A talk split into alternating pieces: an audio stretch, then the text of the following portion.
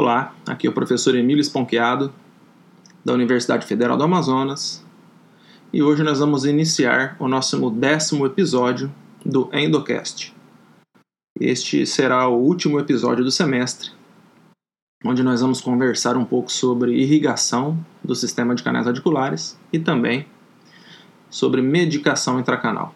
A conversa de hoje ela introduz esses dois assuntos na nossa disciplina de endodontia laboratorial e nos dá a base para aprofundar os conhecimentos no próximo semestre na endodontia clínica, onde iremos estudar com maior profundidade esses dois assuntos. A irrigação do sistema de canais radiculares ela tem alguns objetivos, tanto nos casos de tratamento endodôntico com vitalidade pulpar, quanto naqueles casos com necrose pulpar.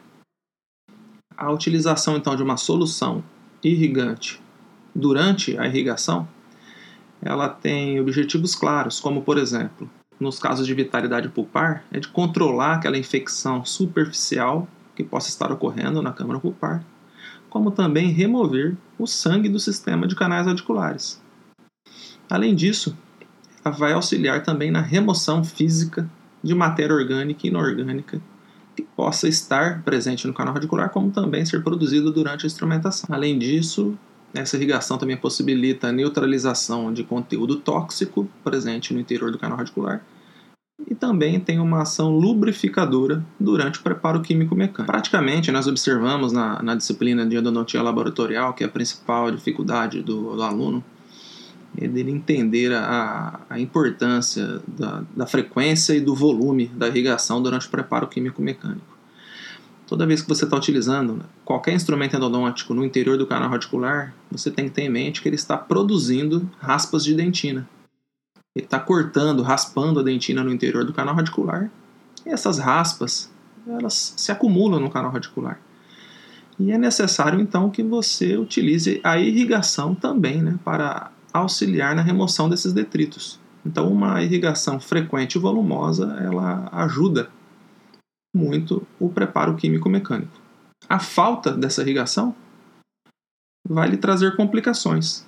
Provavelmente, o acúmulo de detrito no canal radicular pode levar a vários acidentes durante o preparo químico-mecânico se a irrigação for realizada de modo errado. Devemos lembrar também da anatomia do sistema de canais radiculares.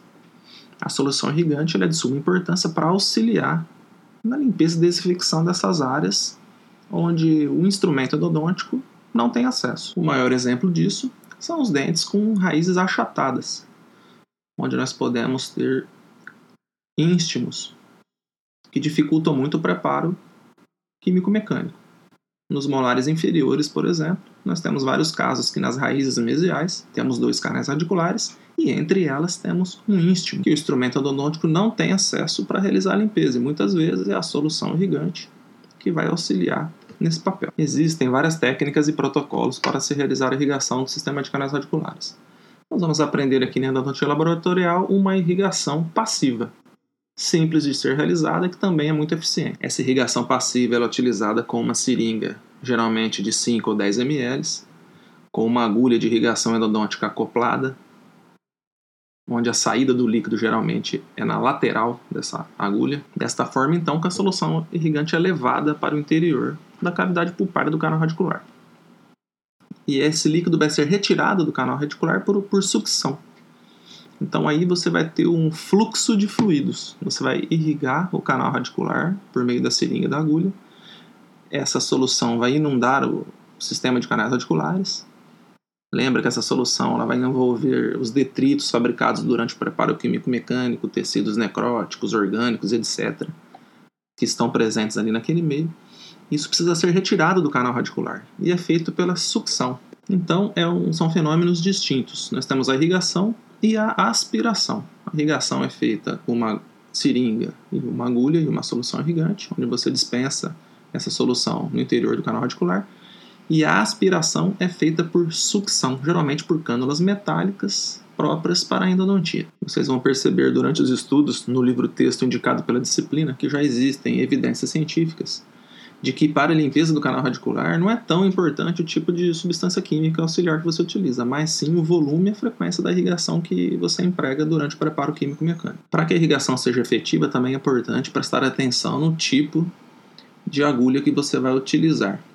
É, o ideal é aquela que você utilize agulhas irrigadoras que tenham uma extremidade entre 0,25 e 0,5 milímetros, ou seja, agulhas que consigam alcançar o comprimento de trabalho provisório, para que a irrigação seja efetiva na área apical do canal radicular. Não devemos esquecer que no início da instrumentação a agulha não penetra muito no canal radicular, pois não há espaço para isso. Isso acontece durante a instrumentação. Conforme você vai utilizando os instrumentos endodônticos, vai dando aquela forma cônica para o canal radicular, com o preparo do terço cervical e médio, a agulha vai conseguindo atingir áreas mais profundas do canal radicular, auxiliando assim a limpeza. Outra forma de otimizar a irrigação é agitando a solução química no interior do canal radicular. Existem várias técnicas, materiais e protocolos para se fazer essa agitação. Geralmente é uma agitação mecânica, mas isso a gente vai aprender no próximo semestre e será um outro episódio do Endocast. Existem vários tipos de agulhas irrigadoras, várias marcas são disponibilizadas. O importante é que você escolha uma utilizada, é óbvio, na área de endodontia e que tenha uma ponta com diâmetro compatível com aquela medida que nós já conversamos anteriormente, para que a agulha consiga penetrar no canal radicular e atingir pelo menos o CTP, comprimento de trabalho provisório. Já as cânulas de sucção, o ideal é que sejam cânulas com um diâmetro maior, para que favoreça a remoção desses detritos. Quanto ao tipo de solução irrigante utilizada durante o preparo químico-mecânico, nós temos uma grande variedade de soluções químicas auxiliares. Nós vamos ter uma conversa no próximo semestre mais aprofundada sobre esse assunto. Porém, eu já adianto para vocês que as soluções mais utilizadas são as de hipoclorito de sódio em suas várias concentrações e também soluções à base de clorexidina. E não esquecendo, é óbvio, do EDTA, a 17%, que nós utilizamos também para auxiliar na remoção do smear layer. Outro ponto importante também no tratamento endodôntico é a medicação intracanal.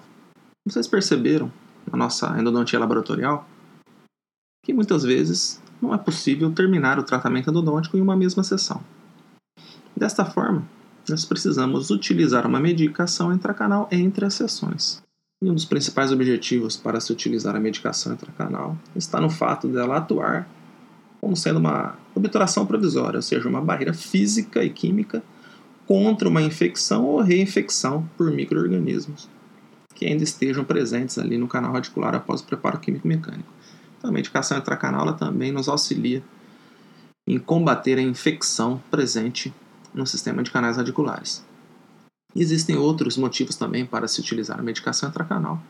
A gente vai comentar e estudá-los em uma próxima oportunidade. Nós temos vários tipos de medicamentos intracanais. Os principais são as bases ou hidróxidos e também corticoides e antibióticos, além de halógenos, aldeídos e derivados fenólicos. A escolha da medicação intracanal ela leva em consideração vários fatores. Os principais são qual etapa você parou no tratamento endodôntico e também qual foi a patologia base para a indicação desse mesmo tratamento.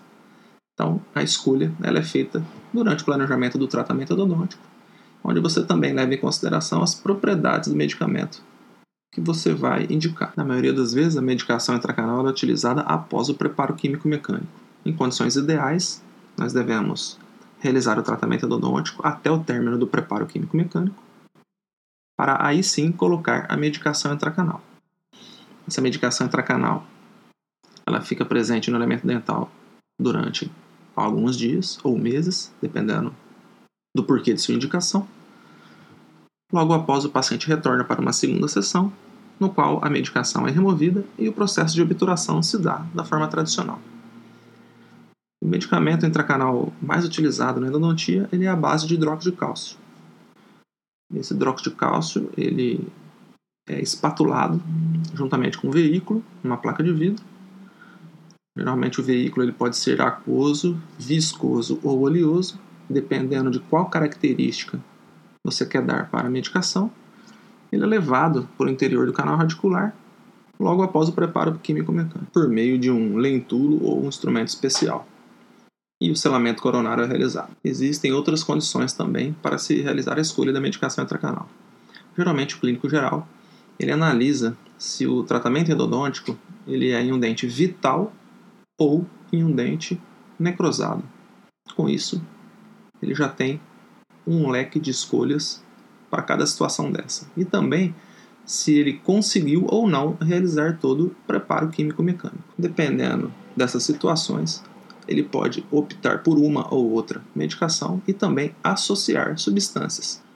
O importante nessa fase de aprendizado é que vocês se encontram, que vocês estudem os objetivos de se utilizar uma medicação intracanal e como levá-la no interior do canal radicular. No próximo semestre, realizaremos um estudo aprofundado com os tipos de medicamentos utilizados e as suas características físico-químicas e biológicas e quais as suas principais indicações. Fica aqui então um abraço de toda a equipe do Endocast. Esse é o nosso último episódio. Desejo a vocês ótimos estudos na área de endodontia. Agradeço aqui também o companheirismo da professora Aida, que nos motiva para a realização dos episódios. Gostaríamos de agradecer também à Pró-Reitoria de Extensão da UFAM, que disponibilizou duas bolsas para os nossos alunos Sávio Silvestre e Matheus Paiva, e também os alunos voluntários Jardel Silva e Rosendo Bruno. Os quatro alunos que nos ajudaram na divulgação, no planejamento, na edição e na publicação dos áudios e dos episódios do nosso Endocast. Então, um abraço a todos e até o próximo ano.